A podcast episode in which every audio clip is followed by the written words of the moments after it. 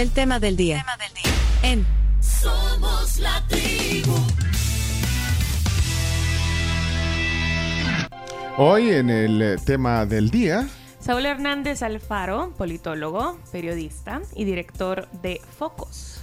bienvenido de nuevo a este estudio. Qué gusto recibirte, Saúl. Muchas gracias, Pencho, eh, todo el staff de este poderosísimo programa. La tribu, eh, qué gusto estar de vuelta con ustedes en el estudio. Eh, la última vez estábamos hablando, creo que fue 2021, ya vamos a precisar la fecha, el, el año. Eh, virtual, todavía Sí. en pandemia. Todavía sigamos eso, sí. Pero sí, hemos estado acá algunas, en algunas ocasiones compartiendo y qué gusto verles y poder platicar. Bueno, eh, muy reconocido periodista, bueno, joven, joven periodista. Eh, de hecho, eh, pues tenés ya varios años de dedicarte a la comunicación, eh, al periodismo.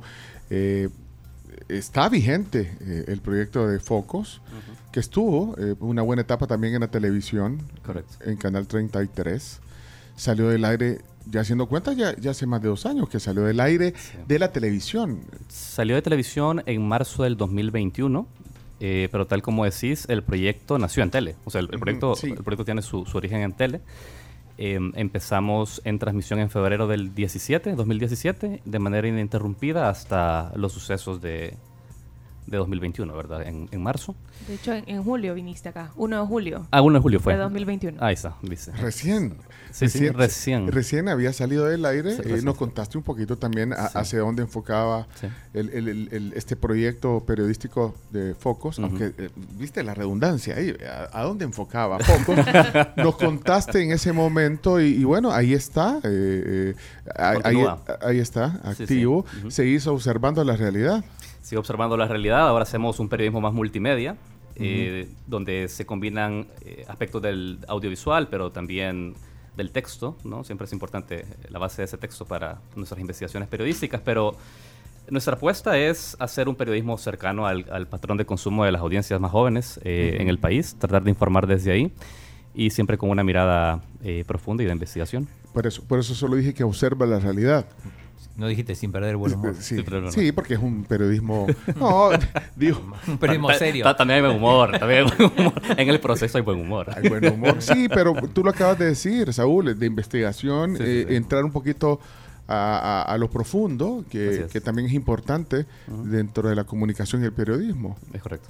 Sí, lo requiere, lo requiere hoy más que nunca porque vemos eventos, sucesos, noticias, historias que, digamos, a simple vista podrían parecer que te describen una realidad y, construyen narrativas y entonces queda en la cabeza de toda la sociedad como esto se da de esta forma por tal y tal motivo, pero en realidad requiere analizar esos matices, ¿verdad? No siempre es tal como se nos presenta y sobre todo en un entorno donde estamos plagados de, información y saturación de él.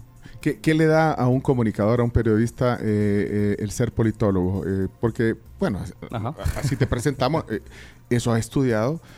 ¿qué, qué- qué le da? ¿Qué, visión te, te da tu carrera de politólogo? Bueno, politólogo, para quienes eh, no saben, esto es, es el perfil de alguien licenciado en ciencia política, alguien que estudió ciencias políticas. Ujú.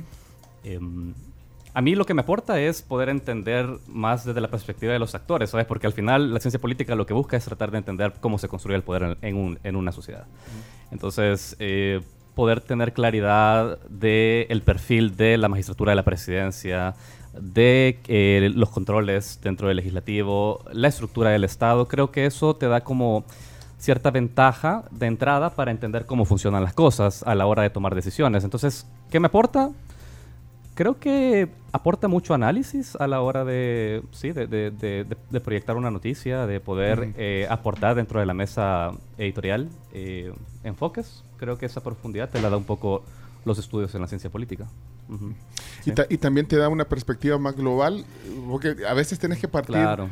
De, de los contextos globales para, para también, bueno, Te da de- contexto. te da exacto. contexto y traspolas a, a lo local. Bueno, América Latina está en un momento bien interesante. Sí, sí. Es que eh, es que si vos ves todo lo que ha pasado eh, eh, eh, en los últimos meses en América Latina, ves aquí a la par, en Guatemala, un proceso, bueno, que ustedes le han dado seguimiento, también Sí. tú le has dado seguimiento. Eh, Ecuador, eh, ves para, para, para Argentina. Sí. Correcto. Milei, eh, Chile. El mismo Chile, correcto. Sí, sí. Hay, hay, hay un giro de péndulos eh, de unos gobiernos que han tenido un cierto color y ahora es eso, se llama el giro de péndulo, ¿no? Que de gobiernos conservadores ahora pasan a ser las izquierdas. En otros países donde no existe, digamos, esa, ese esa polarización, eh, llegan eh, líderes que tienen quizás por ahí una perspectiva más populista, alejado quizás del establishment, que también son atractivos. En general hay una situación de, de rabia de la sociedad también por hacer cambios, ¿sabes? Un poco descontento por el sistema. Pero, pero, pero cada país tiene su propia, Su propia realidad. dinámica, Porque, claro. vaya, mira Colombia. El caso Petro. Petro, exacto. Bueno, pero venía también de una serie de gobiernos conservadores, ¿no? Eso también fue bastante simbólico, significativo, es- esa llegada de Petro. México. México con López Obrador y ahora que es- probablemente van, van a tener una mujer presidenta por primera vez en la historia, ¿no? Xochitl Galvez y, y también Claudia, Claudia, Sheinbaum sí. mm, como candidatas. ¿Cómo la ves a ellas? Eh, bueno, sabes, no, mm, no tengo como al dedillo el, el- el seguimiento de la política mexicana, si soy actualizado sobre lo que ocurre. Eh, creo que es positivo en general que en los espacios de poder sean las mujeres quienes toman espacios de decisión, ¿sabes? Es importante porque proyecta a sociedades como las latinoamericanas, donde las mujeres tienen esa restricción de, de acceso al poder, le da la esperanza de que sí es posible llegar a tomar decisiones. Creo que en ese aspecto es positivo. Ahora, sobre la política en sí, eh, de fondo, eh, hay cuestionamientos de ambos lados, ¿no? O sea, eh, López Obrador llega también como con una perspectiva de, de cambio, de esperanza. eh, los sectores progresistas están muy de acuerdo, pero también hay muchos eh, aspectos que contradicen una dinámica más de izquierda, ¿sabes? Por ejemplo, esta excesiva militarización que ha hecho del país. Eh, aspectos que tienen que ver con la construcción de ese tren Maya, que también ha logrado vulnerar, ha llevado a vulnerar algunos derechos de poblaciones y comunidades. Entonces creo que hay ahí como los matices de la incoherencia finalmente le cobran factura a los gobiernos de las izquierdas sobre todo, ¿no? Y, y- y bueno, hoy, hoy casualmente eh, es el aniversario, bueno, de los hechos, los hablamos hoy temprano eh, en las efemérides. Uno de esos es el tema de, de Chile.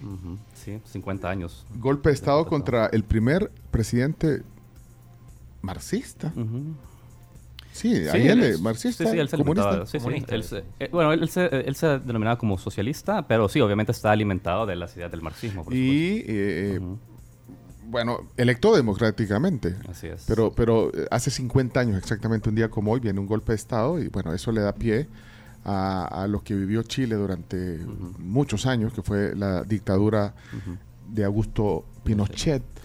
Eh, hoy, decíamos algo que podría ser contradictorio, que, que- que mucha gente viendo en retrospectiva esto hasta dice, bueno, lo que pasó, qué bueno lo que pasó, porque al final algunos, Sí, adhieren al pi- pinochetismo, sí. y, y- y el boom eh, económico, eh, todo lo que sucedió, ahora, si le das la, la- la- la otra cara a la moneda, si ves la otra cara de la moneda, pues todo el tema de derechos humanos. Ujú.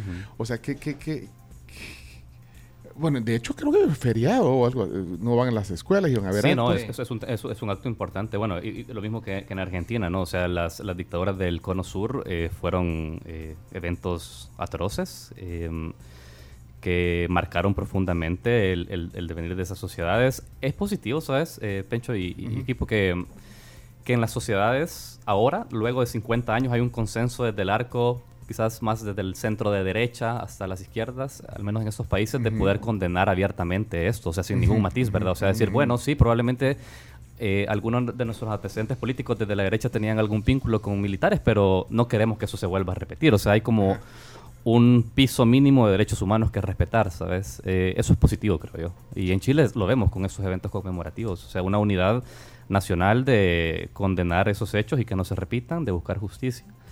Eh, y, e incluso, ya que hablabas también del Sí, contexto, ah, eh, pensar en el rol de Estados Unidos, ¿sabes? Ha habido como un- una participación muy activa de muchos funcionarios del Departamento de Estado, eh, de algunos congresistas, recordando la participación también de los Estados Unidos en, en el apoyo.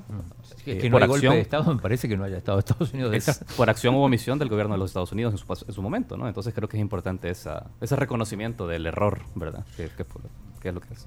Bueno, imagínate da- darle una vuelta a todo eso, pero cuando ponerle si esta plática fuera eh, en, en Perú, en Colombia, en España, estarían hablando del fenómeno de El Salvador. Sí, Queremos un duda. Bukele, Sí, sí. Así. dirían. Sí, sí, sí. y el queremos un Bukele. Entonces esto, eh, bueno, creo que el, el- el país tiene un, digamos, un ojo, o sea, la comunidad internacional, no solamente gobiernos y, y políticos, sino que la, la- la sociedad en general tiene los ojos puestos aquí. Sí, mira, estamos metidos en el día a día en El Salvador y sobre todo nosotros que hacemos periodismo de ver como las cosas muy chiquitas, ¿sabes? Del gobierno, como, eh, no, digo chiquitas en el sentido de la magnitud que implica en- analizar un proceso, ¿verdad? Como, no sé, eh, no es chiquito la, la- la designación de una presidenta de la Corte de Cuentas que está vinculada al Partido Nuevas Ideas como precandidata, por supuesto, eso es grande, pero lo que quiero decir es que es suma, es profundamente interesante lo que pasa en El Salvador y el, y, y el, y el, el fenómeno de Bukele. Es, es- es profundamente interesante y es necesario estudiarlo bien frío y desde lejos en muchas ocasiones. Ajá, pero vaya, imagínate tú como periodista que ves esas cosas chiquitas que acabas de decir. Ujú. ¿Cómo le explicas en cinco minutos, en, ci- en cinco minutos a alguien que te encontrás en un aeropuerto y te ve el pasaporte del Salvador? Dice, usted es salvadoreño. Sí. Ey, nosotros queremos aquí un... Ajá. un- Ah, un- ah, me ha- me ha pasado. Sí, te ha pasado. Creo que a, Me ha a mí también me ha pasado. No hay nadie Nos que pasa no le haya todo, creo. pasado. Sí, a todos no, nos no pasa todos. Pero, claro, tú tenés, digamos, eh, eh, eh, esa... Pero sí, ajá. Bueno, o sea, tú te dedicas al periodismo y, y investigás, matizás, pero en cinco minutos, ¿cómo, cómo le explicas a alguien? Interesante, porque que siento que, que- que- claro, es como repetir una escena que me ha pasado en en algún aeropuerto. Solo ¿vale? resumíla, porque Mira, sí, es cierto, eso pasa. Eh, o en un, ta- un taxi, ¿verdad? En alguna otra ciudad. Eh, te dicen, ¿y dónde venís? Ah, del Salvador. Ah, El Salvador, Bukele, ¿verdad? Sí, sí, sí, el presidente Bukele. Pero allá ha hecho cosas, ¿verdad? Ya ha metido presos como a, a las maras, ¿verdad? Y tal cosa. Sí, sí, sí, es cierto. Eh, entonces bien. Entonces mi respuesta siempre es, mm, desde el momento en que se logra reducir una cantidad importante de asesinatos en un país que estaba prácticamente sometido a la violencia de las pandillas, que se reduzca en la medida que se han reducido los asesinatos, es una buena noticia para el país, sin duda. Period. O sea, ahí no hay, ma- no hay más que discutir. Eh, son familias y personas que dejan de morirse. Pero luego vengo y digo, pero nuestra aspiración debería ser mucho más que solo reducir asesinatos. Debería ser que la manera en la que se reducen no solo debería ser transparente en la sociedad porque eso le da continuidad en el tiempo. O sea, hoy por hoy la reducción de asesinatos es una política que ha secuestrado al presidente Bukele y su proyecto. Nadie sabe cómo se hace eso. Entonces, ¿cuál es el riesgo? Que no hay un consenso del resto de actores en la sociedad para decir, presidente, yo puedo aportarle tal cosa o yo puedo aportar otra cosa para hacer eso sostenible en el tiempo y que no solo sea una burbuja que en cualquier momento se le explota o en el momento en que usted no esté en el poder es tan frágil como que vuelven los asesinatos. Entonces, eh, ¿cómo se logra eso? Bueno, con transparencia, consensos, eh, diálogo, que son características que lamentablemente este gobierno no tiene y que es difícil entender por qué no las promueve sabiendo que tiene un nivel de popularidad tan alto y que esto es un complemento que podría contribuirle, ¿sabes? A, a poder tener una gestión democrática, a ser un ejemplo positivo, vaya. Pero no lo tiene. O sea, optó por la vía autoritaria. Y ahí todavía te queda un minuto para seguir explicando. Ah, bueno, con el otro. No, el otro- voy a hacer la del, del taxista. Yo, mire, pero, o sea, yo lo que veo es que hablan de Bitcoin y hablan de un montón de cosas Ajá. buenas relacionadas con la economía. Es el futuro eso. Bueno, le diría que no hay datos certeros de que el Bitcoin haya contribuido a la economía, mucho menos. el chivo Pets. Eh, y el Chivo Pets, que, que, bueno, bueno, es apreciado por mucha gente, eh, ojo, porque creo que mucha gente como que sí está acudiendo a ese hospital, pero lo que pasa con- en su construcción, el financiamiento de ese Chivo Pets, el uso marginal del Bitcoin, tanto como un mecanismo de transacción de remesas como se vendió, y mucho menos en la economía diaria, eso es mentira, pues, o sea, eso, eso le diría. ¿Usted pagaría en Bitcoin? Le preguntaría. Ahorita aquí está, Se bueno, una de las noticias que dijimos ahora en, en el top 10 que nosotros tenemos es que van a capacitar a docentes para poder introducir educación sobre Bitcoin en escuelas públicas. Ajá. Sí, en El sí. Salvador. O sea, es decidida la, la apuesta mm, la apuesta a Bitcoin sin ningún resultado, por lo menos visible por ahora, porque no nos han expuesto qué hay detrás de esa de esa decisión, ¿verdad? Pero, pero en cinco, ¿Qué se espera? Pero, pero Saúl, en cinco minutos no, no podés explicar y la gente... Vaya, te voy a cambiar un poquito la, la conversación eh, con alguien sí. que, que le costaba entrar a su casa, con alguien que, que, le, costaba, que le costaba entrar a su casa aquí, eh, pues, aquí en el Gran San Salvador o en el interior, o al- alguien que ahora pueden sus hijos irse tranquilamente a la escuela, eh, el, el- el señor del pequeño negocio que no tiene que estar pagando una mensualidad de renta. Entonces, o sea, también Dice, mire, don Saúl, pero aquí todos pues, es- tenemos una mejor calidad de vida, estamos seguros, vamos a trabajar tranquilos. Sí. Y, y- y ahí, y ahí como... Yo partiría de algo antes de, de comenzar a hablar con eso. Yo diría primero, yo creo que no es función, o sea, no es una función sana ni correcta ir a predicar el antibuquelismo. No, Eh, Pero, pero- pero quiero decirte Sí, por, por sí, lo siguiente, porque cualquiera pensaría, la misión nuestra es convencer a la gente que Bukele hace las cosas mal siempre.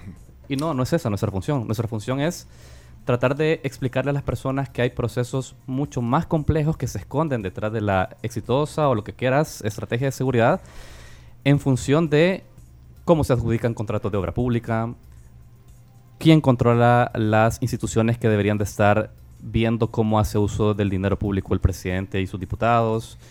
Cuando comentas eh, qué tipo de laxitud hay sobre em, las construcciones en reservas eh, de protección ambiental. Ent- Es decir, cuando vos hablas de esos procesos que van a impactar eventualmente en la vida de las personas, ahí estamos haciendo nosotros nuestro trabajo. Nosotros no tendríamos que ir puerta por puerta a decirle a la gente, aunque usted se sienta seguro, ¿sabe qué? El presidente hace tal y tal cosa. No, en realidad lo que le decimos es, siéntase seguro, pero tenga en cuenta que en paralelo a eso están pasando este, este, este proceso, ¿verdad? Que es dinero público, que eventualmente, si esa escuela ya lleva cinco años de no estar construida, van a pasar otros cinco seguramente en este gobierno y no se va a construir, ¿verdad?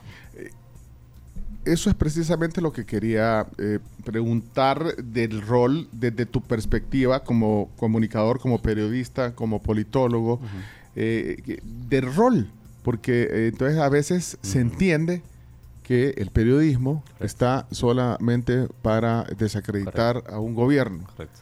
Y, y esa es una etiqueta que, que- que ustedes tienen. Bueno, tú de repente, bueno, focos y todo, pues han tenido un, un Periodismo de oposición, decir, como lo llaman. periodismo de oposición, Sí. pero bueno, pero, pero entonces Mal llamado, pienso, porque creo que esto también responde a esa exitosa capacidad del presidente de polarizar a los actores en la sociedad. Es decir, va a ser mucho más fácil para ti gobernar un país y administrar em, el consenso, la simpatía de las personas si decís, el país se divide en dos, no hay más, no se comple o sea, no complejicemos la historia, se divide entre los buenos que queremos ir al progreso y estamos haciendo cambios para des- des- desbaratar todo el pasado corrupto y están los malos que se oponen a que lo hagamos. Dentro de los malos están Arena, el Frente, ah, y también el sector de periodistas, ¿verdad? ¿Por qué? Ujú. Porque vieron, ya vieron cómo se oponen a todo lo que hacemos. Entonces, esa esa limitada explicación maniquea entre, lo- entre buenos y malos hace que la sociedad entre y nos diga, ah, ustedes son periodistas, sí, ah, ustedes están contra el gobierno. No, o sea, es decir, nuestra función no es agradar al gobierno tampoco. Y, y por naturaleza la relación entre la prensa y, y el gobierno siempre tiene que ser tensa porque nuestra función es precisamente cuestionar, o sea, cuestionar la administración pública y la administración pública en muchas ocasiones no quiere transparentarse. aplica esta frase que se escucha que dice los periodistas tienen que vigilar a los gobiernos. Y a los Sí, correcto. Sí, sí, sí, sí. De, de hecho, dentro de la, mm, las funciones, eh, eh, en traducido al español, está eso que se llama el perro guardián, ¿no? O sea, como la idea de que siempre estás vigilando cómo se administra el recurso público, ¿sí? Y Y el cuarto poder también, ¿verdad? Se le denomina como esa idea de... eh, ¿Por qué cuarto poder? Ah, porque es un poder que está legitimado por sociedades que dicen eh, es necesario un control externo y eso solo nos lo da el periodismo, ¿verdad? Porque entre las instituciones muchas veces no se pueden controlar entre ellas. El Salvador es un caso, no con Bukele, en la historia de que no se puede controlar entre ellas, entre las instituciones, ¿verdad? Y el periodismo se puede poner también en una sola. eh, eh, como un solo sector. Lo que pasa es que hay periodismo de periodismo. Generalizar. Generalizar el periodismo. Sí, eh, a ver, Generaliz- generalizar, porque no todos hacen el. O sea, yo no, no sé si vos pones. Bueno, tenés el diario El Salvador, tenés eh, Canal 10, eso es periodismo también, ¿no? ¿o no? Eh, yo ahí discrepo. Eh, creo que, mm, o sea, respeto el, el trabajo de, de- de- de todos los colegas, pues, pero creo que mm, prestarte a escribir ar- artículos eh, o generar entrevistas que no tienen de fondo un cuestionamiento y que solo tienen como función hacer propaganda para proyectar lo que el gobierno hace, perdón, pero eso no es periodismo, ¿verdad? Eso es hacer propaganda desde un espacio estatal, con fondos públicos. Pero, pero no pasa eh, al otro lado también en este periodismo, digamos, eh, vigilante, Sí. que, que- que llamamos el, el perro guardián, Sí, sí. Que, eh, que también escribe, escribe, informa con sesgo o con alguna intención. También de... Creo que es válida esa pregunta, es súper válida. Creo que la, o sea, la gente se da cuenta de decir, bueno, ¿y por qué no hay ninguna buena noticia en este periódico? O sea, te metes, no sé, a Focos, eh, Ujú. al Faro, etcétera, y decís, y bueno, aquí no veo ni una buena noticia del gobierno. Fíjate que eso responde también a dos cosas. Uno, eh, eso se responde al conociente, Pencho. Eh, Sí. el periodismo en general, el, peri- el periodismo de investigación se adapta a un método, ¿verdad? Y el método es que ante un indicio vos estás llamado a investigar que esa información que te pasaron es cierta. ¿Y cómo lo haces? Bueno, reporteás, ¿verdad? Reporteás, vas al lugar, hablas, hablas con una amplitud de fuentes, contrastas la información, etc. Cuando tenés todo esto corroborado y eh, te cerciorás que la información es cierta y que hay un, y que hay un hecho delictivo o un indicio que es necesario comunicar a la sociedad, se publica. ¿Que va a ser incómodo para el poder? Pues sí, va a ser incómodo, esa es la función que hace el periodismo. Entonces, puede ser que a, a través de ese matiz es que la gente diga, ah, ellos son oposición y escriben con sesgo. No, se escribe con base a un método, se escribe pero- con base a un rigor. Pero tú estás hablando de, de- de tu caso. Yo, yo, yo me refiero a, a notas, A notas, o a investigaciones entiendo. que llevan Entiendo. un sesgo. Te das cuenta. Saúl, te das cuenta hasta en el titular a veces. O sea, el titular, yo creo que el, el titular, bueno, Chino, vos, vos sos experto en hacer titulares, eh, pero el titular tiene que, que ser... El titular es una carga editorial Sí, importante. tiene- Es una tiene- carga editorial Tiene importante. que tener gancho, pero a su vez tiene que informar o por lo menos no desinformar. Exacto, así es. Sí, sí. Por eso, por eso te digo, pero ustedes eh, hay, hay, hay- Es cierto, se o sea, nota, hay- Si sobrevendes en un titular, perdés credibilidad, ¿no? Sí, y además lo que sucede es que estamos bombardeados de información, pues, o sea, ahora, ¿sabes? Una persona abre una página de Facebook y te dice, ya hago periodismo, ¿verdad? Y está publicando y sin ningún rigor. Entonces, es claro, entonces de, de repente se filtra alguna información de un periódico, no, elcherito.com, ¿verdad? Y entonces vos decís, y, te- y tiene un, un titular súper sesgado, Sí, que lees el texto y no corresponde titular con contenido.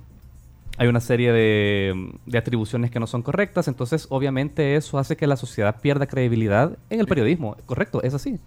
Pero entonces estamos llamados en función de explicarle a la gente nuestro método. Fíjate que eso no se hace de- constantemente deberíamos de explicar a la gente cómo se llegó a la conclusión de una investigación, ¿verdad? ¿Qué es lo que hace el periodista en- cuando no está publicando, ¿verdad? Y eso creo que ayudará a formar criterio de qué es periodismo y qué no es periodismo.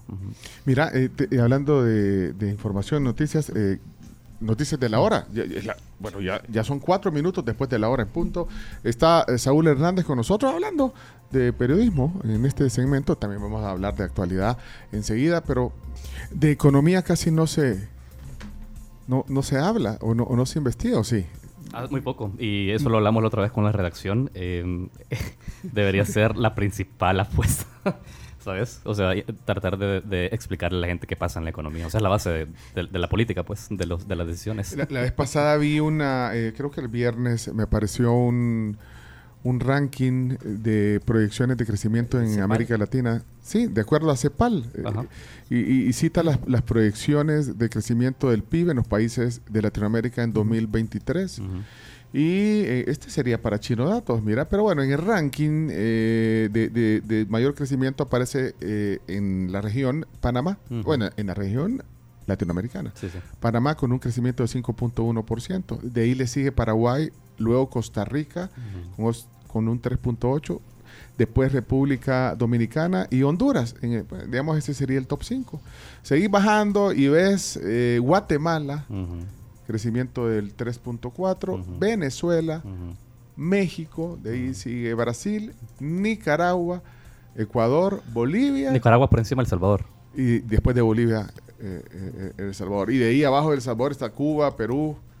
Colombia, Uruguay, Chile, Haití. Y. Argentina, terrible. Eh, Eh, negativo, número negativo. ¿no? Número negativo para Argentina. Argentina está saliendo que va a superar el país con mayor inflación, más que Venezuela, creo que en 2025. Ahora, mira, a veces eh, lo de la economía es denso, bueno, sobre todo cuando son datos macroeconómicos, PIB y todo esto, pero vaya, no, no, este es un reflejo, digamos, de, de que la proyección de crecimiento de nuestro país, imagínate en Centroamérica, donde estamos. Sí, pero im- imagínate también esto, creo que es un, un estímulo también para um, la reflexión respecto a... um, son cinco años ya de gestión del presidente Bukele y su gobierno, ¿verdad? Con la idea de poder llevar como una apuesta más modernizante y atracción de inversiones. De hecho, han generado una serie de leyes, o sea, el marco normativo ha estado orientado a la atracción de inversiones y no estamos viendo que esté dando resultados, ¿verdad? Em, entonces, pasa también acá el aspecto del, del diálogo entre los actores, porque ¿qué define el modelo de desarrollo de un país de crecimiento económico si no es la integración de los distintos sectores de la vida activa económica del país? Y, y no, y no vemos eso, vemos ¿Y por qué, por qué crees que, que pasa esto? Digo, ah, lo decís, pusieron leyes, exención, de impuestos y todo, y, y no. El Bitcoin mismo que debería ser. Ujú. A mí me sorprende el tema de Nicaragua porque, mm, es decir, no hay, no hay régimen con mayor incertidumbre jurídica en la región que la dictadura de Daniel Ortega. Eh, y si una dictadura está gestionando mejor que tu estilo autoritario, liberal, ¿verdad? Eh, liberal desde lo económico, digo. eh, la economía creo que es, es una alerta de que algo está fallando en esa apuesta ¿no? de- de económica del, del gobierno. Cuando decís que estuvieron hablando ahí con tu equipo sobre este tema de, de- de- de la investigación desde el punto de vista económico, ¿qué, ¿por qué? O sea, ¿qué O sea, llegamos a conclusión la llegan? con- O sea, eso, ¿a llegamos a la conclusión de que hay mucho elemento, o sea, hay mucho conocimiento desde el periodismo y desde eh, algunos aspectos de las ciencias sociales para explicar las cosas, pero hace falta más economistas en las redacciones explicándote cosas, ¿verdad? Expli- explicando Eso te iba cosas. a preguntar que si era por el hecho de que no hay periodistas económicos, o Hay sea, poco gente que periodismo. maneje bien el tema. Sí, hay poco periodismo dedicado a, a lo económico. Sí que hay en El Salvador algunas periodistas, sobre todo mujeres, que están haciendo un gran periodismo en la prensa gráfica, en, en El Mundo, en el diario de hoy. Y nosotros hicimos una alianza con el medio de comunicación Alaraca, no sé si lo ubican. sí. Sí. Sí, sí. Entonces, eh, hicimos una apuesta por explicar la economía desde el formato en TikTok y lanzamos un canal que se llama La economía es en femenino porque hay una perspectiva de entender la economía de, de eso, de- de- de- desde una perspectiva feminista. Y nos ha ido muy bien, o sea, tratar de explicar con dos economistas que son Lorena Valle y Tatiana Y Marroquín. eh, estos ámbitos de la economía, ¿verdad? Y, y- y que la gente se enganche un poco a entenderlo. Yo creo que ese tipo de cosas, Pencho, cuando hablamos de, de cómo entenderlo dentro de una redacción, es eso. O sea, integrar estos, estos temas tan densos, pero explicados de una manera, ¿sabes? Eso, que Sí, sean fáciles. dirigibles. Pero, pero, Exactamente. pero la gente, como, o sea, la, la gente, pues sí, nuestros oyentes, nosotros mismos, eh, eh, a veces nos cuesta entender también esto. Por eso que, Sí. como tú decís, una, ah, debe haber una forma de explicarlo, porque, eh, bueno, pa- pare- parece que, que la gente no, no reacciona.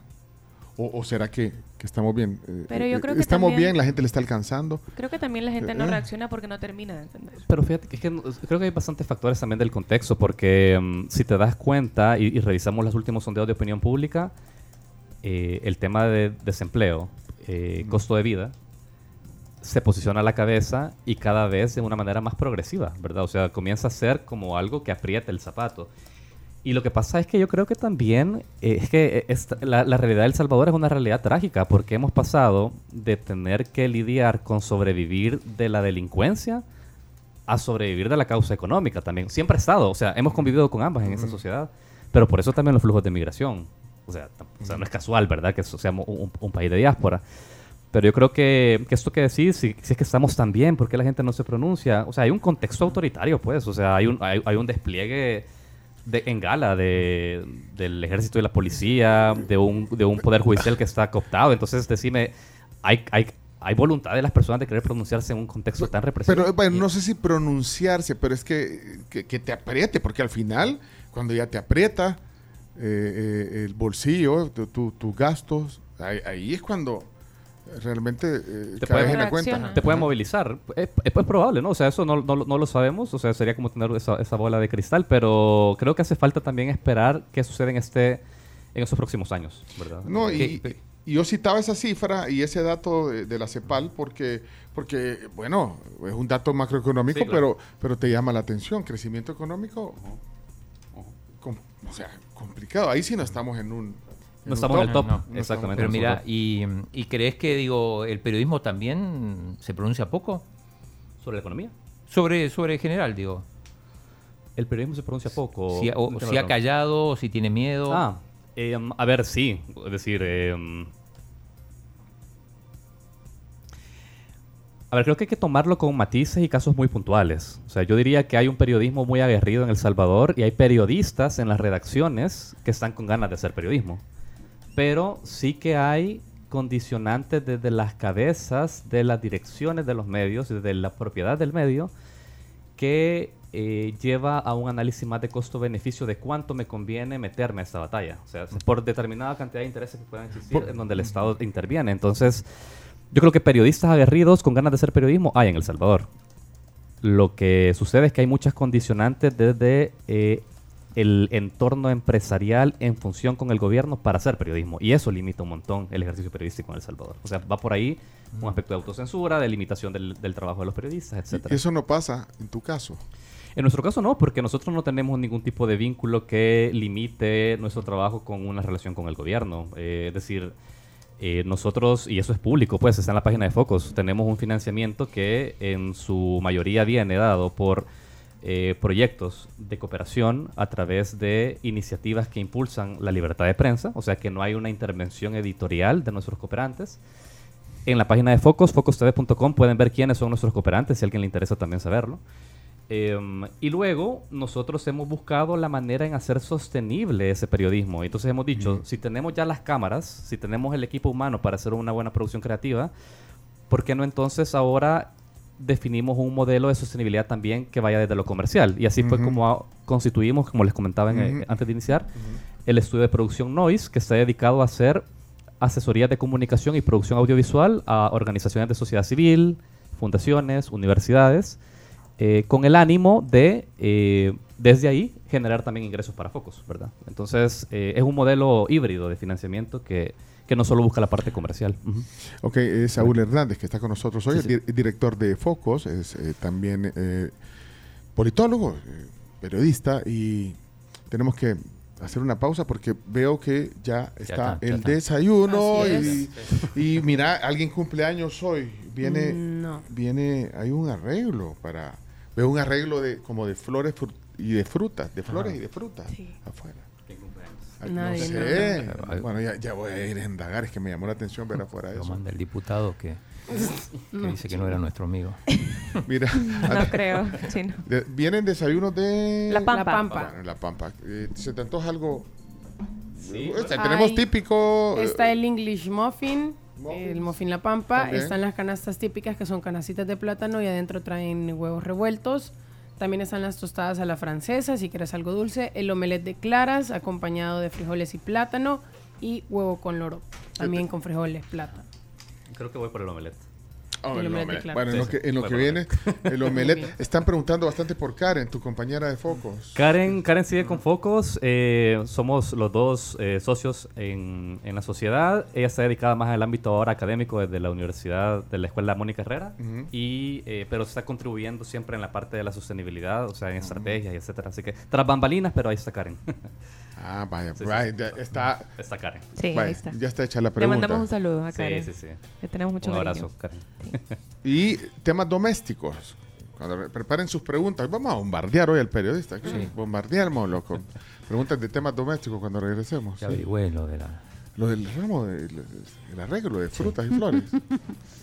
Día del Periodista. Chinomeque. Y el periodista, Fue el viernes, ¿te acuerdas? viernes, Sí.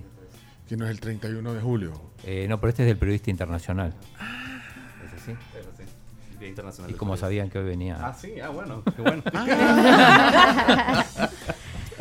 Lo mandan, lo mandan los amigos. Bueno, ya, le- ya, ya lo vamos a traer cuando regresemos. Muy bien. Buen provecho. Está el desayuno de la Todavía, Pampa. ya todavía dice. nos debe la foto del diputado. No, no, no, no. no. Bueno, nos vamos a la pausa comercial, comiendo rico. Gracias, por supuesto, a nuestros amigos de La Pampa que tienen desayunos hasta las 11 de la mañana en la sucursal de Santa Elena. Y ahí ustedes pueden pagar como quieran. Gracias a Banco Agrícola. Es tu gusto, es tu estilo. Como preparen sus preguntas. pre- Preguntas para el periodista hoy de, de temas domésticos, de actualidad. Lista. Usted va a comenzar, Graciela, cuando regresemos. Ah, ah, Ah. Y, des- y después va el chino. Sí. Ya regresamos. Bien, eh, estamos hoy tertuleando con Saúl Hernández, periodista, director de Focos, eh, más que todo periodismo de investigación y, y profundidad, temas políticos, sociales, eh, de, de ciencia no mucho, ¿eh? Ciencia, Eh, no, no- no es, no es un ámbito que cubrimos a, a profundidad, pero tener una perspectiva de derechos humanos. Todo lo que afecte o atienda derechos humanos, eh, sí que hay una cobertura muy, muy clara. Bueno, y estamos transmitiendo también la plática en audio y video en YouTube y Facebook. Si Y en ustedes TikTok. quieren. Ahí en TikTok también. estamos. Métanse el tic- vayan a probar la cuenta. Somos la tribu FM en TikTok.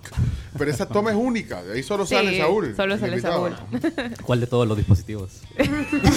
ah, hola. Este, Ese este es el de TikTok. Debería de ponerle el, el- el sticker del logo, fíjate, de cada Sí, red social. Ah, ¿verdad? Y escribe la gente comentarios. Vaya, pongan, pongan algo ahí en el, en el TikTok. Ahorita pueden ir a probar. Hagamos un, un test. A ver cuánta gente se mete ahorita que reiniciamos la transmisión.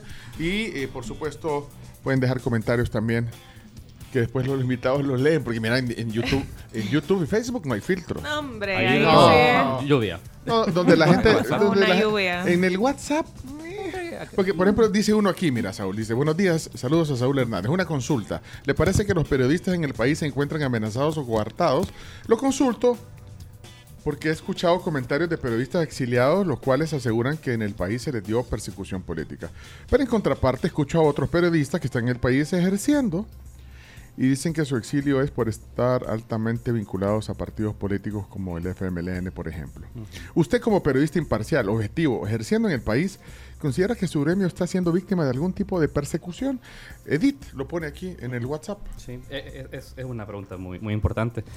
No están las condiciones óptimas para hacer periodismo en El Salvador. Esa es la respuesta. Em, hay que recordar que eh, hemos tenido una gran opacidad por parte del, gobierno eh, y las autoridades de investigación sobre esta espionaje que se hizo de manera objetiva, o sea, que hubo un espionaje a través de dispositivos móviles de periodistas y activistas sociales. Eso, por supuesto, que genera un disuasivo. Eh, el acoso por parte de diputados y funcionarios del, del Ejecutivo contra publicaciones periodistas y contra periodistas también es otro disuasivo. Es decir, si hay condiciones de, de- de- de acoso a, tu, a la labor periodística, em, y creo que sobre esas condiciones tenés que sortearte todos los días, pues. Es, ese es un poco el, el- el asunto. Porque- Cada quien, creo yo que, por eso te digo, creo que también hay que ver cada caso, ¿no? Porque eh, mi colega Karen Fernández, que hablamos hace un momento, ujú. ella sufrió un acoso agresivo sobre su integridad que la llevó a tomar la decisión de separarse de hacer periodismo de manera visible. Vaya, eso Sí. te genera un impacto emocional también. Pues. Sí, un acoso, creo que hasta le decían, le, le De todo, ponían, sí, sí. eh, bueno, más allá de los insultos, mira, ya sabemos dónde vivís. Y yo me- Exacto. exacto. El, eh, Con, pero con Saúl, digo, solo le dicen que no es un perro guardián, sino un perro rabioso. Acá, eso José, le acaban de en escribir en, WhatsApp, el sí. WhatsApp. Vaya. El ser, el ser humano más Sí, tranquilo más- y pacífico que pacífico, conozco es no, Saúl hombre. Hernández. Pero mira, Me- no, vaya. en pero- una playa así como tranquilo. Pero vos, no estás, pero vos estás aquí tranquilo, eh, nosotros estamos aquí tranquilos hablando, tú no tenés ninguna limitante, tú puedes decir lo que querrás aquí en este micrófono, Claro. puedes escribir lo que querrás en tu cuenta de Twitter, en tus eh, contenidos en, en Focus TV. No, no tenés una persecución, pues, por, y, y son, son incisivos, eh, están ye- yendo, señalando. No estás, digamos, en una posición que te sentís amenazado. Pues Es- yo, yo me, me imagino a eso es lo que iba también y lo Sí. que quería decir Edith en su comentario. Sí, pero, Hay, hay que tener claro algo, es decir, eh, creo que es trágico que como sociedad esperemos ver a un periodista eh, en la cárcel, asesinado o exiliado para darnos no. cuenta que no se puede hacer periodismo en El Salvador. Yo creo que eso es erra- errado. Sí, Entonces, y- creo que hay que ver las condiciones no previas. pase bueno, eso. pues, exacto, esperemos que no pase, pero veamos las condiciones previas, ¿no? O sea, las condiciones previas es que hay una situación de acoso, intimidación eh, y eh, descrédito por parte de funcionarios públicos de este gobierno para quienes ejercemos el periodismo. Eso es objetivo. ¿No estamos presos en ese momento? No, esperemos que no, no, lo- no llegar a estarlos. Y vamos a seguir haciendo periodismo, vamos a seguirlo haciendo. Pero no son las condiciones óptimas, Edith. Eh, ojalá pudieran ser las condiciones óptimas como cualquier sociedad democrática. Y, y- y a propósito de eso, eh, decís que, que algunos perdieron la confianza en el periodismo. Ujú. ¿Cómo, ¿Cómo se recupera esta confianza? Yo creo que tiene que ver un poco con eso que hablamos. No sé si hay una respuesta única, pero sí creo que tiene que ver con el hecho de explicarle a la gente lo que estamos haciendo, ¿sabes? O sea, transparentar nuestras líneas editoriales. O sea, ¿por qué escribís lo que escribís? ¿Qué respalda esa investigación que hiciste? Y, y creo que es importante. Por cierto, voy a hacer- quiero hacer un comercial rapidito. Ah, Eh, sí. Si ustedes entran a la página de Focus, eh, publicamos el, el 5 de septiembre una investigación eh, que relata eh, cómo la administración de, del, del presidente Bukele, a través de la Dirección de Obras Municipales, hizo un reparto de millones de dólares en obra pública a distintas empresas contratistas. La piñata de la DOM. Ahí, Correcto. ahí baja los titulares que, que, que, que atrapan. El chino no nos ayuda en ese titular. Sí, no. pero le Es que eh, ayuda. eh, será titular del chino todos los invitados a la millonaria piñata de la DOM. Entonces, eh, la invitación es, eh, y, y por qué lo retomo ahorita cuando hablaba de la confianza, el chino con su pregunta, es por el hecho que no es, existe el antojo de decir, ah, el gobierno está haciendo un mal uso del dinero. Es que hay demasiados indicios que te dicen que de esa repartición de millones de dólares, de más de 260 millones de dólares, hay empresas que no contaban con las condiciones para poder ser adjudicatarias de contratos, de ser contratistas del Estado. Y de esas encontrás empresas que tienen vínculos con el partido Nuevas Ideas. Entonces, cuando ves que hay un reparto millonario de recursos públicos en un país de escasez, de precariedad, decime, ¿no debería decir el periodismo algo sobre eso? ¿No debería contarle a la sociedad que justamente por esa repartición arbitraria también existe algún indicio que debe ser investigado por una Fiscalía General de la República? Entonces, creo que si nosotros logramos explicarle a la gente el impacto de esos millones, el impacto de esas empresas, el vínculo con nuevas ideas o con procesos irregulares de adjudicación, va a ser eh, un proceso en el que la gente puede ir cobrando confianza y decir, ah, existe. Además hay un contexto bien complicado a nivel de lo político porque la gente cada vez más pierde espacios de representación política que se sientan ellos cómodos. Y con eso me refiero a lo siguiente. Si ves todas las encuestas, todos los partidos políticos tienen un descrédito espantoso. Entonces, la pregunta es, ¿en qué espacios de representación la gente puede acudir para expresar su descontento? ¿Sabes? Entonces yo creo que el periodismo no está llamado a ser un partido político ni competir en elecciones, pero sí debería estar cerca de los momentos en los cuales la gente necesita decirle al gobierno, está haciendo mal su trabajo y aquí me está vulnerando derechos humanos que al- alguien tiene que decirlo. Ahí es donde entramos Alguien tiene que decirlo aunque no pasa nada. Pero o sea, queda que por lo menos... Ajá, perdón. No, porque vaya, ahí está la investigación, está- están puestos datos, está hecho en el método que acabas de explicar. Pero hace- sí, hace sí pasan cosas, Pecho, porque, eh, o sea, eh, eh, nuevamente hablando de la ciencia política y que preguntábamos qué aporta la ciencia política al periodismo. Bueno, hay que entender que las decisiones del presidente no solo se rigen por lo que la sociedad, la, cómo la sociedad está eh, viéndolo y si, lo, y si aprueba la sociedad lo que hace el presidente o desaprueba. Tiene que, tener, tiene que ver también con el, la presión internacional sobre lo que el presidente hace en un contexto democrático. influye. Entonces, claro, lo que el periodismo publica Pero- es, es visto por, por, por fuera y dice, eh, autoridades, explíquenos qué quiere decir esto, ¿verdad? Pero no, re- no reciben una respuesta estos organismos internacionales. No lo sabemos.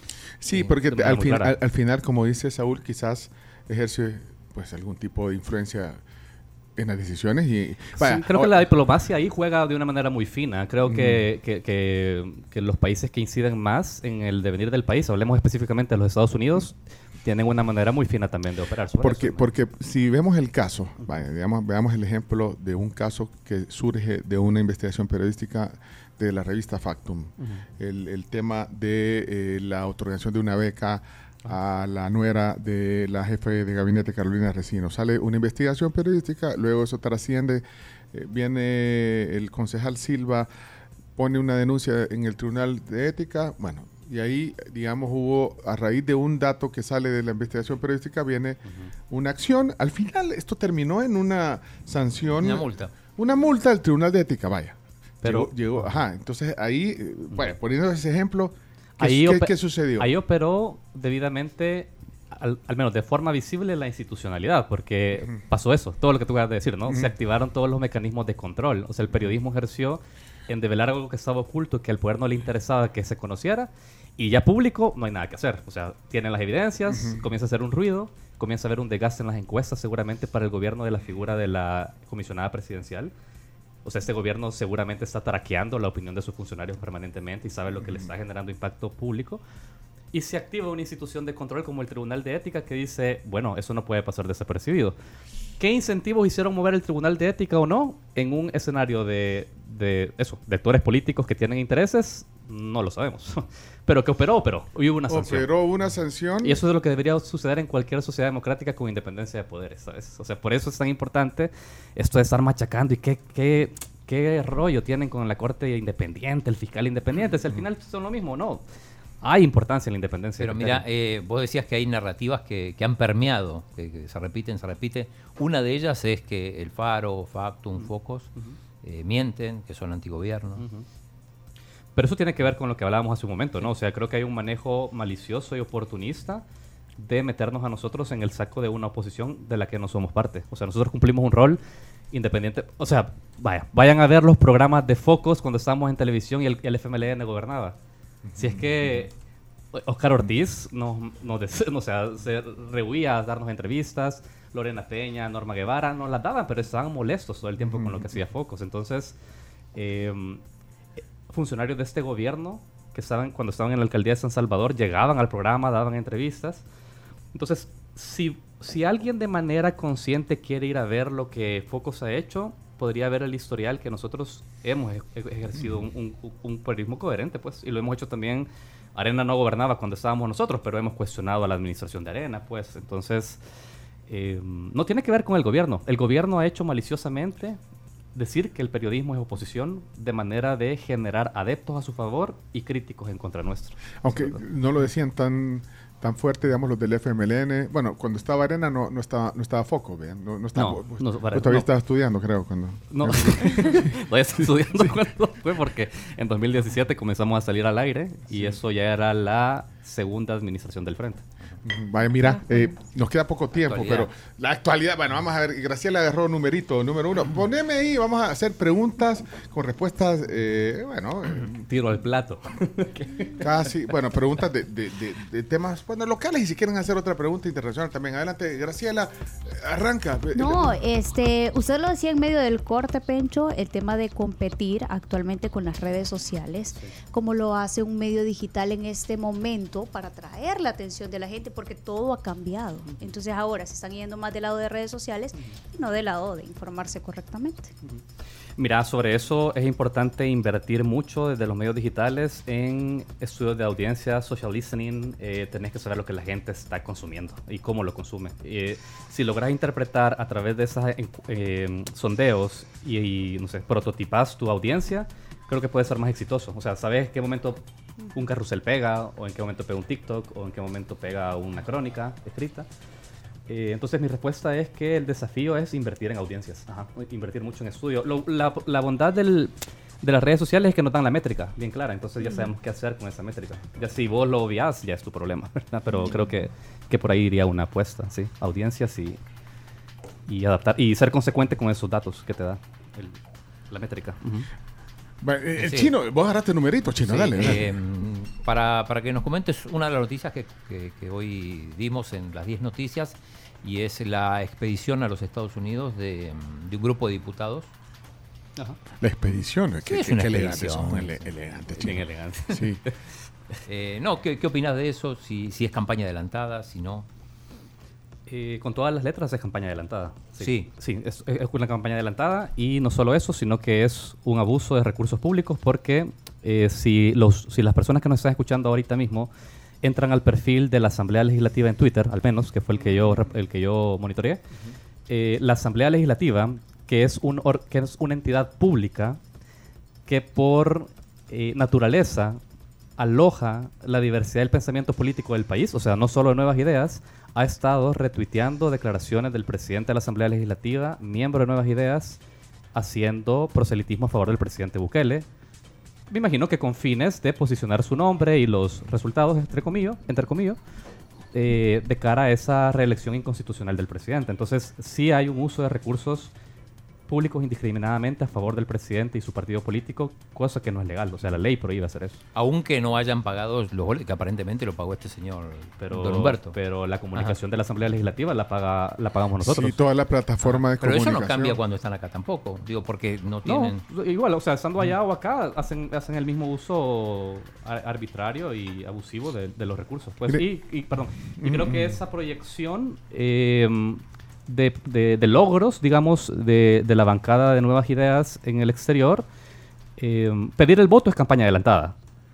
Pero seamos conscientes, pues, es decir, ese tipo de actos lo que buscan es fidelizar una opinión Le, favorable. le- le pidió, hoy pusiste un, un audio del presidente de la Asamblea y está diciendo, eh, pidiendo el apoyo para el presidente. Ah, bueno. Sí, bueno, básicamente Directa. está pidiendo también el, el apoyo para ellos mismos. porque- Entonces, bueno, eso es, es campaña adelantada. Mira, yo, Pero- yo, yo me agarré un número aquí de contrabando. Lo que pasa es que tiene que ver con el Tribunal Supremo Electoral. eh, ahora que están hablando de eso, rapidito, le agarré el número en la cara.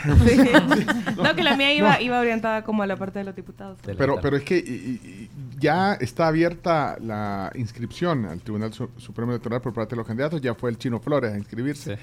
Eh, seguramente el, el presidente va a ir eh, pronto. Bueno, no sé hasta cuándo termine. que van a acordar toda la calle de acá. Bueno, no es necesario que vaya el presidente, entiendo. O sea, puede ser, el, eh, o sea, el partido puede presentar la, la inscripción de él. Creo que tiene que ir Tiene que ir personalmente. personal. ¿Tiene que ir dijo el tribunal. Sí, tiene que ir personal. Ah, bueno. Bueno, pero ¿qué va a pasar? Así, rapidito, eh, después de que él se inscriba, llegue aquí al Tribunal Supremo Electoral, ¿qué podría pasar? ¿Qué, qué va a pasar en ese momento? O sea, mira, yo he visto artículos de opinión de distintas personas que señalan y que hacen un llamado al, al- al Tribunal Supremo Electoral a desconocer la, la inscripción del presidente, porque es una inscripción eh, inconstitucional. O sea, hay que decirlo. eh, genera eh, el dolor que pueda generar en muchos simpatizantes del presidente, pero lo que está haciendo el presidente no es constitucional. O sea, la ley lo dice no menos de seis veces en distintos ámbitos que él no puede presentarse a una reelección consecutiva. Y no tiene que ver con la interpretación de ese artículo escondido, ni nada, ni mucho menos. Tiene que ver con cosas claras como desconocer a, a esa figura que quiere reelegirse, como llamar a una insurrección popular, como, un- como una instancia que la Constitución da. Es decir, lo que el presidente está haciendo no es correcto y en cualquier Estado democrático las instituciones le pondrían freno. No es el caso de El Salvador, ¿verdad? ¿Qué pasará? O sea, me imagino que el Tribunal Supremo Electoral, días después de que la Sala de lo Constitucional emitió ese comunicado, dijo que iba a acatar la decisión del Tribunal Sí, ya, Constitucional. ya- Entonces, ya- yo creo que ahí- adelantaron la decisión. o sea, ponerle tanta expectativa al tribunal, la verdad que Va a pasar. Va a pasar, Y- digamos. Y lo, lo siguiente es cómo los actores en la sociedad van a, a ejercer de alguna manera resistencia a esa candidatura, si es que la van a ejercer, pues. O sea, es... ¿Cómo lo digo? Em, la legalidad compite con la expectativa de la gente que el presidente siga gobernando. Eso es, es lo que pasa. Ahora, el presidente pudo haber hecho las cosas correctas. En dado caso, eh, hubiera esperado el procedimiento legal para reformar la constitución y presentarse a una reelección consecutiva. Él, no, él no hizo eso. Pero hubiera tenido que esperar cinco años. Hubiera tenido que esperar cinco años. Correcto. O sea, él no quiere esperar cinco años. Pero lo que vos estás diciendo no, es impopular. Al menos pareciera, según los sondeos de opinión pública, que es impopular, Sí, pero yo creo que ta- también hay- no hay que casarnos con eso, fíjate, porque yo creo que hay una cifra oculta de la opinión de la gente también sobre lo que está pasando. O sea, es lo que hablábamos, pues la seguridad ha reducido, perfecto, pero ¿será que hay un nivel de popularidad tan alto? Yo pondría eso un poquito en cuestión también. El temor del... de las- del- o sea, ponete, imagínate, en un contexto al interior del país donde se han llevado a tu comunidad, a los hombres de tu comunidad, el régimen de excepción, porque solo lo llevaron por ese poder, que llegue un encuestador y te pregunte, ¿usted apoya al presidente? O sea, ponete a pensar, ¿qué le dirías? No. ah, bueno, después vienen por mí. Entonces, Pero o usted, sea que- usted quiere que el, que el presidente se reelija.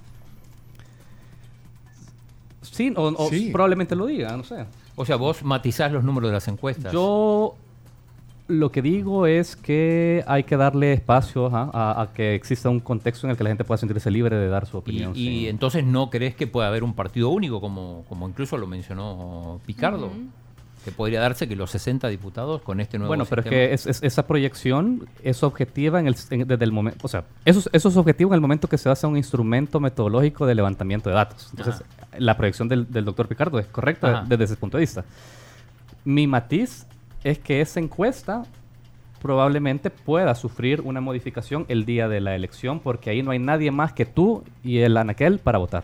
Bueno, eh, denle el numerito. Carmen, agarre su numerito que el chino se lo está agarrando. su Sí, no, no, mi pregunta iba también orientada como a, a- a escucharte, Saúl, eh, todo lo que estás mencionando específicamente del tema de la reelección. ¿Por qué crees que no se logró eh, una candidatura única de los demás partidos? O sea, son, son cuatro más.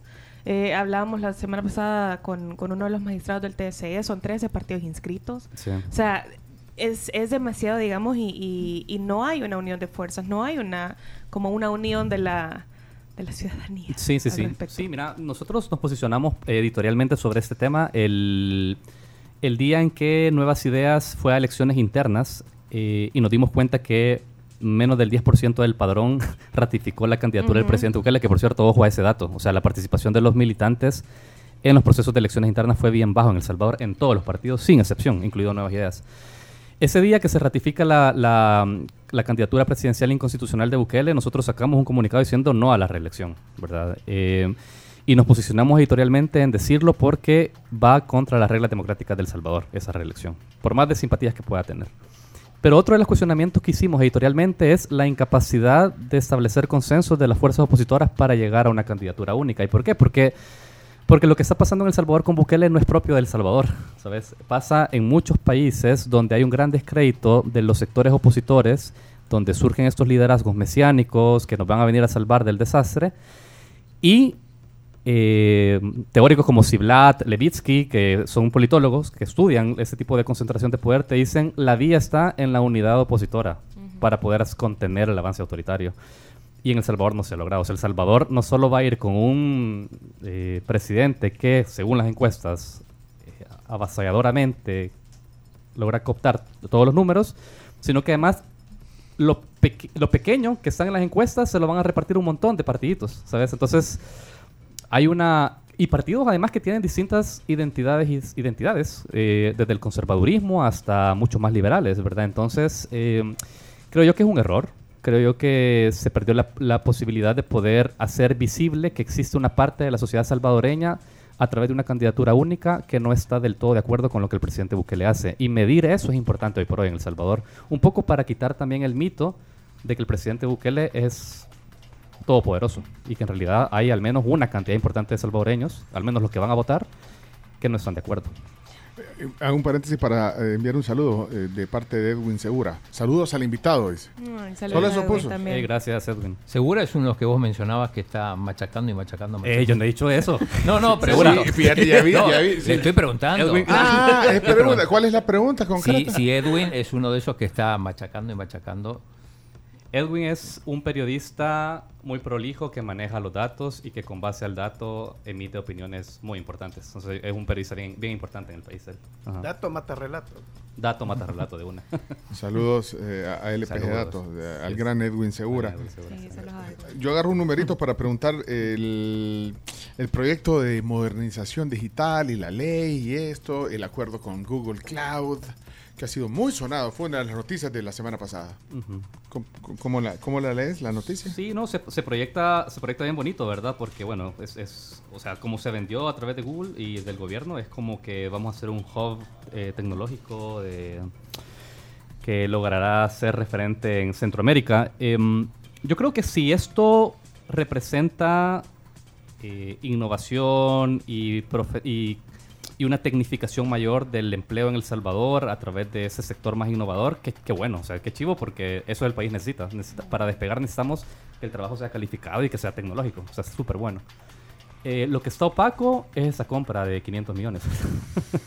es decir, hay, hay- hay un, un decreto que no, no conocemos a ciencia cierta y volvemos al punto. O sea, cuando no hay información, es súper fácil y manipulable que la propaganda nos diga somos el primer país potencia. ¿verdad? Entonces, Y, pero bueno, decís opaco, pero puede ser que se aclare.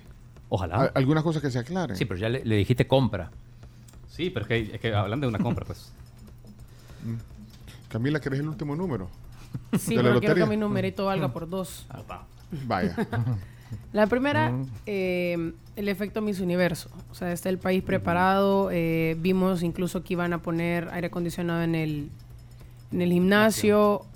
No, Cuando- no, hay acciones que se están haciendo para ese evento. El- lo del sabor del mundo, esa arborización del sabor del mundo. Están arreglando la calle del Boquerón. Eh, de hecho, es- yo, yo vi una nota, no sé, vi pasar una nota que decía, estamos haciendo todo esto. de- o sea, una nota institucional, pues que están haciendo muchos arreglos. Ajá, pero, perdón. yo lo traigo también a colación por el hecho de que hay un montón de cosas que a mí, a mi punto de vista son más importantes como cuestiones de salud, hospitales, medicamentos, educación, escuelas que no tienen infra- infraestructura y estás poniendo aire acondicionado en un gimnasio. Pues. Sí, mira, mm, yo creo que, como te decía, que no hay que obsesionarse con ir por el mundo y predicar el antibuquelismo. Tampoco hay que ir por el mundo y predicar todas esas acciones. Creo yo, ¿sabes qué pasa? Hay dos cosas. Yo creo que el, el evento de Mis Universo como tal no es malo. No, Ajá, no. Y creo que le da al Salvador una imagen que probablemente ha perdido por esta eh, deterioro del tema de seguridad. Es como el país de las maras. Bueno, ya no es el país de las maras, ahí hacen un mismo universo. Entonces, digamos, proyecta que es seguro hacer cosas ahí. Ahora, Es una estrategia de turismo al final. es una estrategia que podría ser interesante saber que, co- cómo, cómo es la apuesta, pero aquí van, las- aquí van los matices. Uno, no hemos logrado tener una información transparente del gobierno y decir, vaya, miren, vamos a invertir esto, salvadoreños, de su dinero, porque es su dinero, salvadoreños. ¿Ok? Y esperamos con eso recaudar tanta cantidad de millones o, esta- o se derivan de esta acción esto y esto y esto porque forman parte de nuestra estrategia de posicionamiento de marca y esto va a de- de- de- detonar una serie de inversiones. Vaya, esa comunicación tan importante no ha existido. Entonces no sabemos cuál es el trade-off de esa decisión de hacer un mismo universo en El Salvador. Y lo otro, lo que vos decís, o sea, eh, e- es ofensivo que exista un evento de millones con esa gala en un país que eh, sufre un montón de precariedades y brechas de desigualdad y donde la pobreza está aumentando, ¿verdad? Entonces, ¿qué sería interesante? Que junto al mismo universo escuchemos, vaya, esta es la política ambiciosa de combate a la desigualdad y reducción de brechas de pobreza en El Salvador. Es- estas, estas acciones estamos haciendo. Ah, y también hay un mismo universo. Pero vemos un mismo universo que opaca el desafío de gestionar la pobreza. Entonces creo que eso es lo fregado. ¿Y, y habrá pasado algo parecido con los Juegos Centroamericanos del Caribe? Porque un evento Bueno, y, a, a to- o sea, a gran nivel. y eso, a eso se suma la, la adjudicación de obra pública a empresas que no tenían la capacidad de montar una, un proceso de construcción de un evento de esa característica. pero que ¿verdad? quedó bonito, ¿no quedó bonito? ¿El qué? Lo- los Juegos Centroamericanos. Fíjate que yo no soy muy... Machín, no sé, espérate, pero- per- así perdón, no Saúl, le voy a preguntar al chino. Chino, ¿quedó bonito o no quedó bonito? ¿El estadio? No, el evento de los Juegos Centroamericanos. Sí, bonito quedó. Vaya, pero... pero ¿A qué costo? Eso, no, no, a ti, a ti te- no, porque ya viste que eh, no está en el tema de deporte tan empapado. O sea, ¿qué beneficio, eh, de, de- qué rédito nos va a traer eh, esto? Esa es eh, esa, Bueno, esa en gran principio inversión, la selecta ayer jugó en ese estadio. Oh. Y perdió. Y perdió, no, me la, sal, la salada.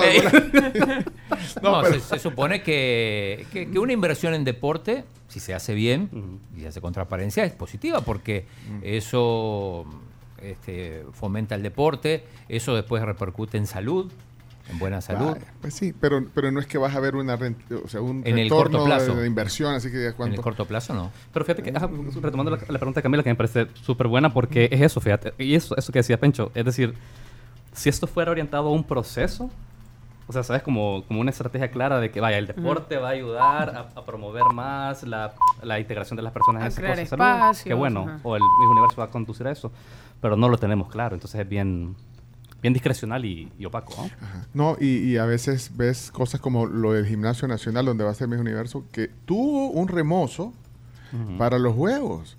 Y hay cosas que ya las quitaron para, para, para remozarlo nuevamente Sí, la para mi universo. ¿Se Entonces, sigue, por, ah, por ejemplo, se sigue invirtiendo en el deporte de manera sistemática o solo fue la bulla de los juegos, por ejemplo?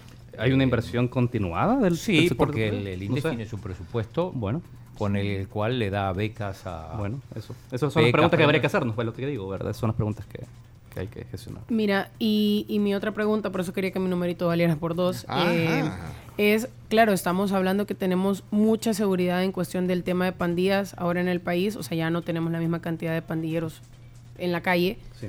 pero hay otros temas de seguridad que se están descuidando y, y te pongo el caso que, que viví yo este fin de semana, no me pasó a mí, sino a alguien muy cercana, y es que eh, está sufriendo un nivel de acoso al punto de que la persona que le está acosando le ha escrito amenazas de muerte y le ha descrito cómo la piensa matar.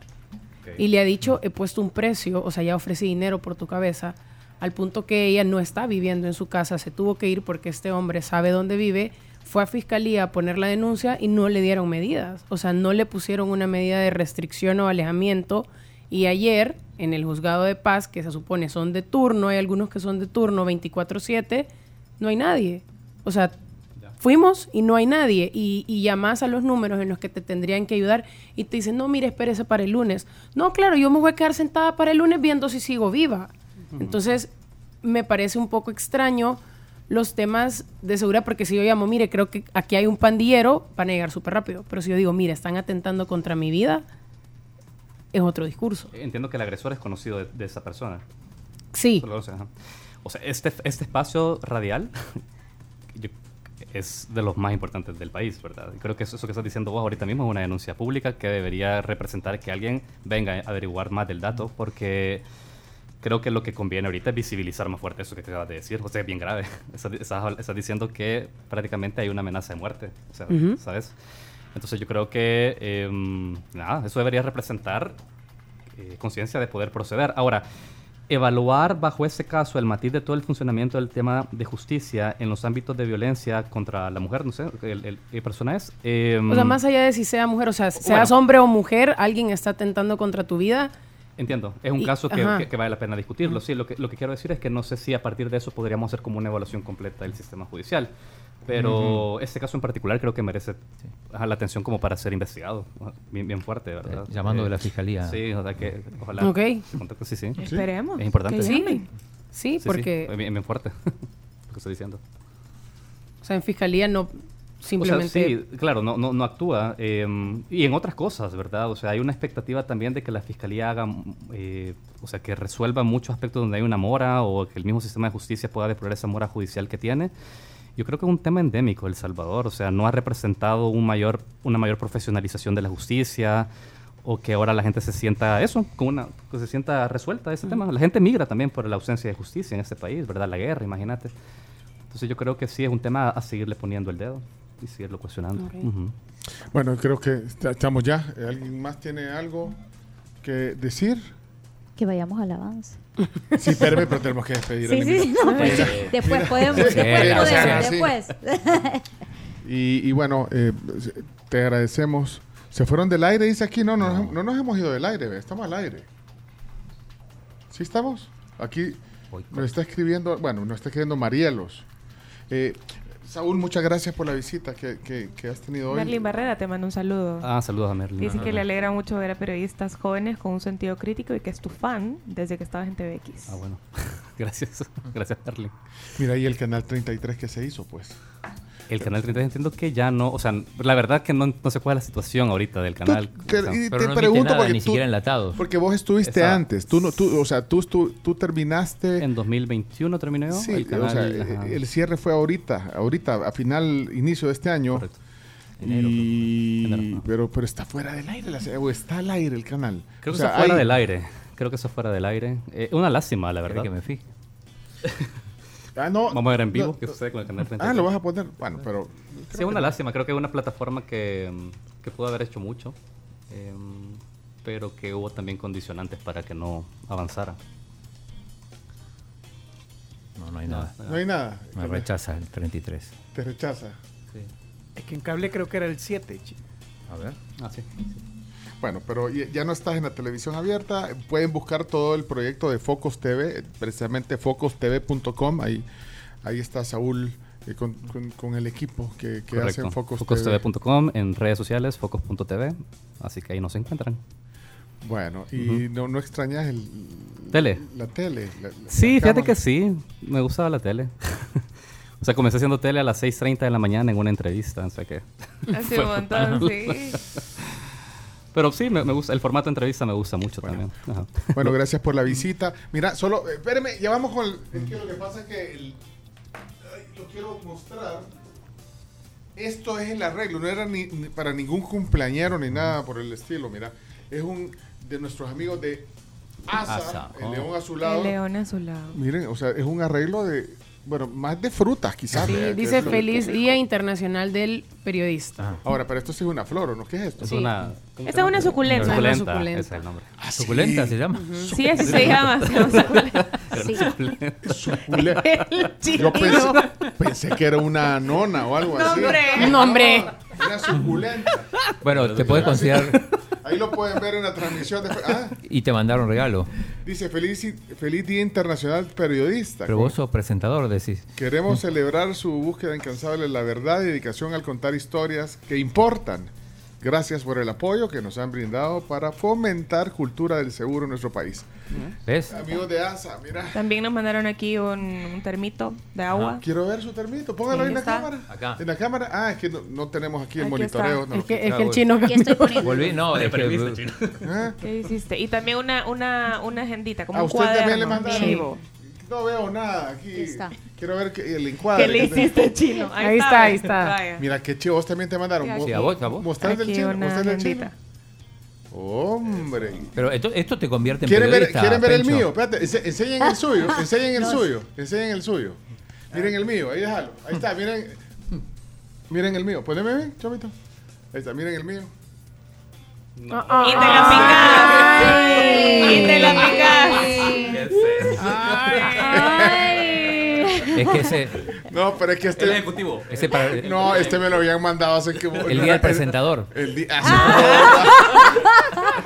A mí, a mí me mandaron este, este, me mandaron, no se pongan celosos, este Gracias, mío, ¿eh? Igual de lindo, onda. igual de lindo. Gracias. Gracias Ey, por tenemos la que cerrar. Buena onda. Eh, Saúl, Saúl no, Hernández, la plática estará en podcast. eh, al mediodía en Spotify, Apple Music, Vamos a compartir. en TuneIn y todo. Y en YouTube y Facebook. ahí queda. Gracias. Vámonos a la pausa. Ya regresamos. alabanza. A la perdón, Graciela, Dios santo. Adelante.